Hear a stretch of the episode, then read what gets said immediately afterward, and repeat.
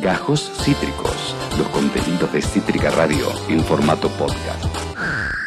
Ustedes saben que la salud generalmente nos preocupa y tenemos eh, eh, amiguites con los cuales hablamos sobre estos temas que tanto interés nos generan y le, interesan también a ustedes. Y uno de nuestros grandes amigos son eh, la gente de Nutriendo Hábitos, claro que sí, que han venido varias veces a este programa a contarnos. Hemos tenido especialistas en, veganismo y vegetarianismo. Hemos, hemos hablado con, con, mm, con varias, varias personas que integran Nutriendo Hábitos por distintos temas. Y hoy es el turno de hablar de un tema que es muy importante y es nada más y nada menos que la dieta crónica, la obesidad mórbida, la alimentación bariátrica y la persona, la nutricionista con la que vamos a estar hablando de esto, es especialista en eso, en, obesidad mórbida, en alimentación bariátrica y es integrante obviamente de Nutriendo Hábitos. Estamos hablando de María Victoria Molins. ¿Cómo estás María Victoria? Bienvenida a Allá Fue, bienvenida a Cítrica. Hola chicos, ¿cómo les va? ¿Todo bien? Bien, todo bien. Muchas gracias por atendernos. Buen día. Sí, sí, por favor. Es un gusto, así que muchas gracias que, me permitieron este espacio, así que de 10. Para nosotros es, es, un placer y nos parece que es un tema muy interesante para, para charlar, María Victoria. Eh, contanos qué es la alimentación bariátrica para arrancar, porque lo vi entre tus especialidades y, y me interesó mucho. Contanos qué es. Bien. Bueno, eh, la, palabra, digamos, bariátrica está asociada, digamos, a la cirugía bariátrica, que es la, mm, cirugía que se realizan algunos, algunos pacientes para hacer este control del peso.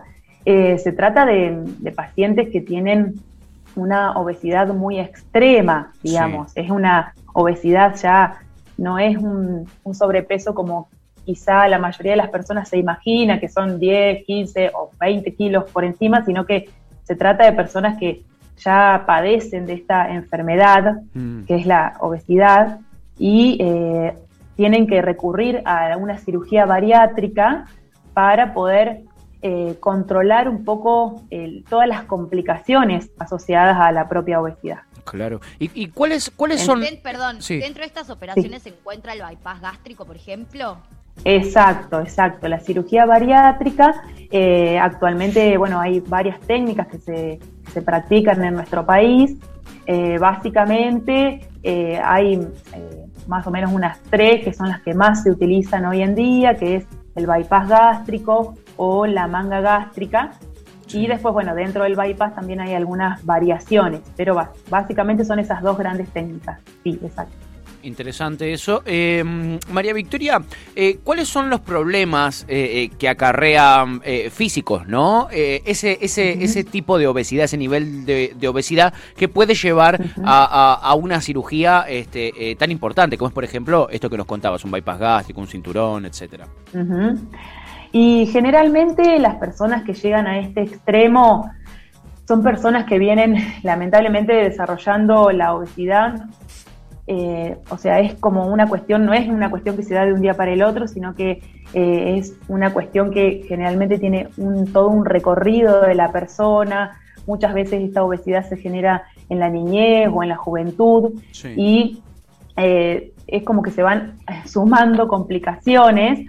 Algunas complicaciones son muy graves, ¿sí? Y realmente la persona tiene que terminar en, esta cirugía porque no tiene otra forma de mejorar su calidad de vida y es muchas veces un, es un recurso terapéutico que eh, obviamente tiene que estar bien indicado por un equipo, eh, pero es lo único que le permite a la persona eh, mejorar su calidad de vida y extender más años, porque hay personas con esta obesidad extrema, uno se tiene que imaginar que es una persona que tiene el doble del peso que, que tendría que tener. Por ejemplo, si una persona tendría que pesar 70, 75 kilos, son personas que están en 140, en 160, en 180. O sea, tenemos que pensar en este tipo de obesidad. O sea, no es eh, un, sobrepeso leve. Entonces, realmente la calidad de vida de esa persona está muy comprometida eh, de, de, distintos eh, aspectos, puede ser a nivel respiratorio, cardíaco, para la movilidad.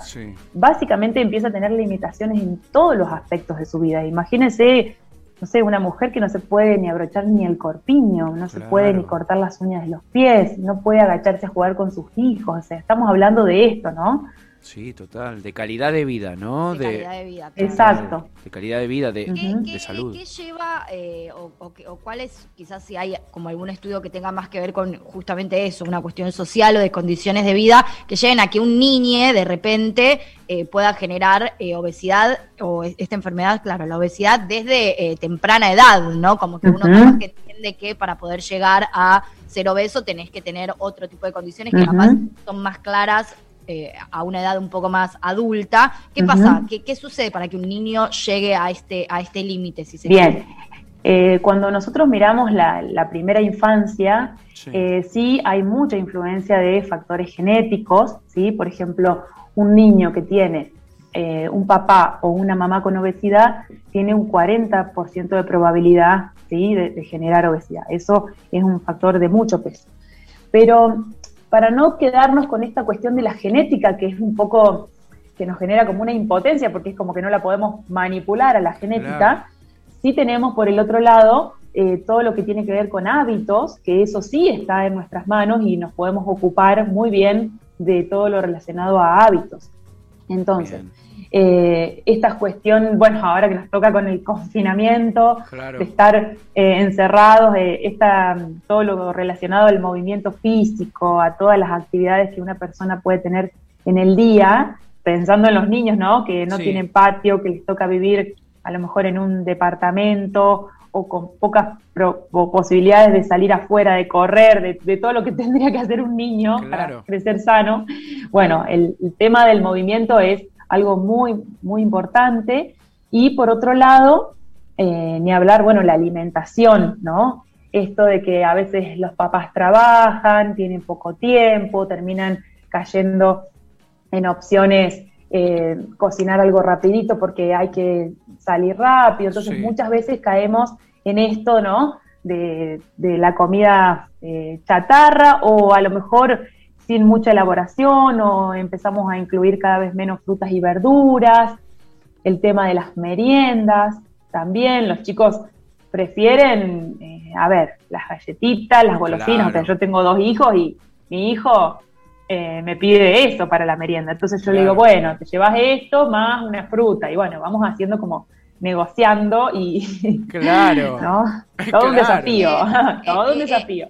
En un momento en un momento hablas de, justamente como salir de la dieta crónica. ¿A qué llaman dieta crónica? ¿Qué significa esto? Digo, hay un montón de gente, eh, yo incluso eh, tengo en mi familia gente que toda, toda su vida a dieta y aún así no, no, no pareciera que no sucede nada o da esa sensación, ¿no? ¿Qué, ¿qué, pasa con esto, no? A mí me, en su momento también me pasó que intenté, eh, en un momento había subido mucho de peso, intenté hacer dieta y no me funcionaba. Recién pude bajar de una manera mucho más saludable cuando cambié concretamente hábitos, cuando quise imponerme dietas por un tiempo específico no me funcionaba o me funcionaba un ratito y después ya volvía. Es como más una cuestión de cambio de hábitos, ¿no? ¿Cómo se plantea esto?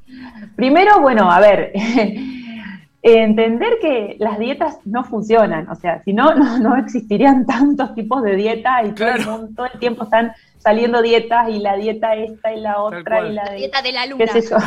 sí, sí. Basta de inventar dietas, por favor, o sea, dejen de inventar dietas porque, bueno, no funcionan. Y después, ¿qué pasa?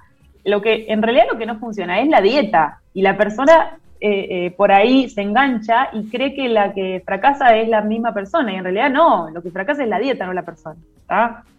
En el intento de seguir quizá un estilo de alimentación súper loco. Entonces, bueno, por un lado, dejar de pensar que las dietas funcionan. Este, mm, un poco esto de la dieta crónica, eh, bueno, a ver, hay un gran porcentaje de la población que lamentablemente sufre de sobrepeso y obesidad. Entonces es como que em, terminan una dieta, empiezan otra, y el pensamiento este dietante, ¿no? De que hay alimentos prohibidos, alimentos que nunca puedo comer porque me engordan. Bueno, un poco la idea es salir, ¿no? De, toda esta cuestión. Sí. Este, y poder entender, bueno, lo que decías vos, eh, algo que eh, la propuesta es eh, intentar un estilo de vida que se adapte a mi realidad, a mi trabajo, a mis horarios, a mis rutinas, a mi entorno, ir creando, ¿no? Un contexto, eh, un ambiente seguro. Entonces, eh, es como por otro lado que tenemos que ir. Por ejemplo, mira, estos días que se vino el frío, justo en las últimas consultas que estuve haciendo, ¿no? Eh, con, bueno, con los pacientes de esta semana, como que salía la, esto, ay no, con el invierno, las comidas calientes, se me complica, pero a ver, vos sabés que me quedé el otro día dando vuelta con una paciente que me decía, no, porque en este, con estas temperaturas uno hace, por ejemplo, más guisitos, más estofaditos y eso está todo mal. No está todo mal. O sea, se preocupan quizá por el guisito de lenteja, ponele, y en realidad cuando vos continúas la consulta, te das cuenta que a lo mejor hay cierta desprolijidad o todavía faltan trabajar cuestiones eh, más de tipo emocional o la persona a lo mejor está picoteando fuera de hora, comiendo por ansiedad, comiendo por aburrimiento y, y es como que se siguen preocupando porque las comidas calientes engordan. En realidad las comidas calentitas o con vegetales cocidos o, con salsa, en realidad eso no es el problema. Claro. Claro. Claro. ¿Cuál, ¿Cuál, es el, el eh, Vicky, el ABC, digamos, de eh, una, un estilo de vida alimentario, si se quiere, o alimenticio, no sé cómo se dice, relativamente saludable? Como cuántas comidas, eh, horarios, como... Bien. ¿Qué rutina es la, la, más recomendada, si se quiere, obviamente siempre adaptada a la vida particular? Exacto, exacto. Bueno, yo, digamos, podríamos como tener tres grandes áreas, como eh, por un lado, bueno, todo lo que tiene que ver con la alimentación, eh, seleccionar alimentos lo más naturales posibles, esta cierta organización que uno tiene que tener a lo largo del día, obviamente adaptado a la rutina de cada uno. Yo últimamente estoy recomendando a mis pacientes, sobre todo los que por ahí tienen estas cuestiones de horarios muy complicados, sacar la etiqueta de por ejemplo, almuerzo, merienda, y que sea una comida, porque por ahí hay gente que, bueno, eh, se le complicó hacerlo en este horario, bueno, lo hace un poquito más tarde, pero la idea es que en, el horario que yo pueda o que me organizo, poder elegir alimentos eh, saludables, armar un equilibrio en, todo lo que voy a comer en ese momento, comer lo más tranquilo que pueda. Eh, bueno, entonces, todo lo que tiene que ver con, con esto de lo que de lo que yo elijo para poner en el plato, organizarme con las compras, este, quizá poder prever un poquito cómo va a ser mi día. Eh, bueno, eso depende de la, dinámica de cada uno. Hay gente que compra vianda y está todo bien, o sea, no está mal que una persona compre vianda. Eh, también siempre hacemos como mucho hincapié en esto de cocinar en casa, porque uno puede elegir mejor los ingredientes que, que ponen el plato, que ponen esa comida, ¿sí? Claro. Entonces, bueno, eso sería una de las grandes áreas. Otra de las grandes áreas tiene que ver con esto de salir del este sedentarismo obligado que tenemos por nuestro estilo de vida. Imagínate que un montón de mm, trabajos y más en día hoy eh, tienen que ver con pasar muchas horas atrás de una pantalla, en el escritorio, sentado, eh, o ya sea el tiempo de traslado es sentado en el colectivo, sentado en el auto. Eh, tenemos, o sea, muchas horas de nuestro día sentado, sentados. Totalmente. A lo mejor hasta las horas de, por ejemplo, de recreación, ¿qué haces? Te pones a mirar una serie y estás sentado, Claro. o sea, eh, el ocio y el trabajo son sentados, ¿no? Claro, si seguimos como, si hacemos un promedio de todas las horas que estamos sentados quietos, es impresionante. Sí, sí. Entonces, bueno, un poco el gran desafío es, eh, ya sea con una actividad física programada o con incluyendo un poco de movimiento en nuestra vida diaria. a lo mejor algunas cuadras hacerlas caminando o si estamos, por ejemplo, no sé, seis horas atrás de un escritorio, hacer alguna pausa activa, como buscarle la vuelta para salir un poco de este sedentarismo obligado que nos toca. Sí, ¿no? Bueno, eh, justo te quiero leer un mensaje que nos llegó de, de Vero, es, un mensaje muy extenso, pero voy a, voy a, voy a elegir las partes eh, eh, más precisas para, para no extenderlo. Bueno, nos cuenta que es que sigue a Cítrica, que sigue nutriendo hábitos, que nutriendo hábitos también la, la ayudó un montón, que le alegra mucho que esta, esta amistad entre Cítrica y nutriendo hábitos, a nosotros también, Vero, gracias por tu mensaje. y nos cuenta lo siguiente, dices, un año pesaba alrededor de 110 kilos, mido un metro 65, tenía obesidad mórbida, para que se hagan una idea. Me cambió mucho el abordaje psíquico y el acompañamiento, además de cuestiones prácticas como anotar lo que como y aunque sea salir a caminar 15 minutos por día. Nos cuenta su experiencia y me pareció muy interesante, eh, eh, María Victoria, porque, porque eh, no solo porque tiene que ver con lo que vos decías, ¿no? De, activar, de salir, de moverse, sino también por la cuestión psíquica, ¿no? Ella habla también de lo psicológico. Exacto, bueno, y otra de las grandes áreas que estaba ahí por desarrollar tiene que ver con esta cuestión, ¿no? De la parte emocional, de la parte psicológica, ¿no? Que en realidad el ser humano es un todo, ¿no? Somos seres muy complejos, pero poder eh, tener esta mirada de, la persona que, sufre obesidad es muy importante, ¿sí? Mm. Porque no es una cuestión tan fácil de tratar, ¿sí? Por eso eh, hay que tener paciencia, hay que ir de a poco, hay que proponerse cambios progresivos, pero eh, la persona que quizá llega a, una obesidad mórbida tiene mucho que ver con eh, cómo fueron sus costumbres a lo largo de su crecimiento, todos los factores que fueron influyendo en determinada conducta alimentaria. ¿Sí? Entonces eso es algo que hay que prestarle atención, hay que mirarlo y no hay que simplificar la cosa, ¿sí? Porque muchas veces las personas justamente se sienten frustradas porque dice, hago dieta, me muevo y no bajo. Bueno, pero es que no, no es así la ecuación tan sencilla. Por eso nosotros en Nutriendo eh, acompañamos a las zonas en toda esta cuestión em, emocional que tanto influye en la toma de decisiones al momento de comer, ¿sí? Entonces, este reconocimiento de nuestros estados de ánimo, eh, eh, también se acompaña al paciente en que pueda hacer como un viaje adentro, un descubrirse, mirarse, prestar atención en su forma de actuar. A veces tenemos modos de actuar que terminan, es como que actuamos en automático. Entonces, poder parar, empezar a desglosar ¿sí? nuestras emociones, nuestros estados de ánimo, y eso nos va a ir ayudando a tomar eh, mejores decisiones.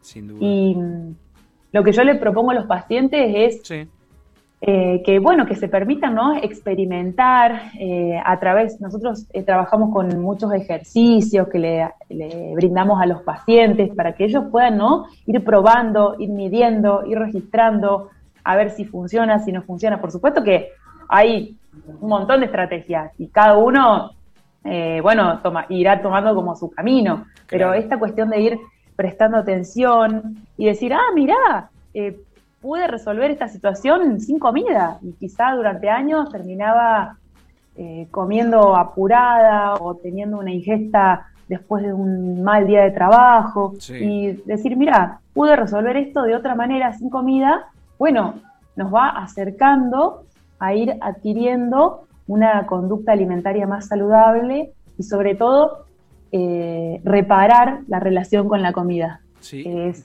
uno de los objetivos. Qué interesante eso último, ¿no? Reparar la relación con la comida. Qué, Qué, qué, loco, ¿no? Y, qué importante. Bueno, eh, llegan infinidad de pedidos de que esta relación con Nutriendo Hábitos se transforme en una columna.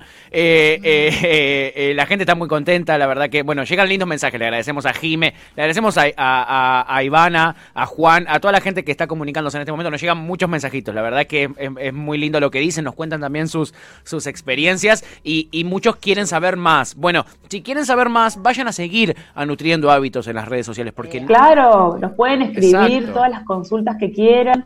Nosotros tenemos eh, todas las especialidades dentro del equipo, así que mm, personas que necesiten lo, que sea, que nos escriban, que estamos a disposición para poder acompañarlos en el proceso de cambio de hábitos hacia una mejor eh, calidad de vida y esta cuestión de acompañarlos en el compromiso del cuidado de su salud.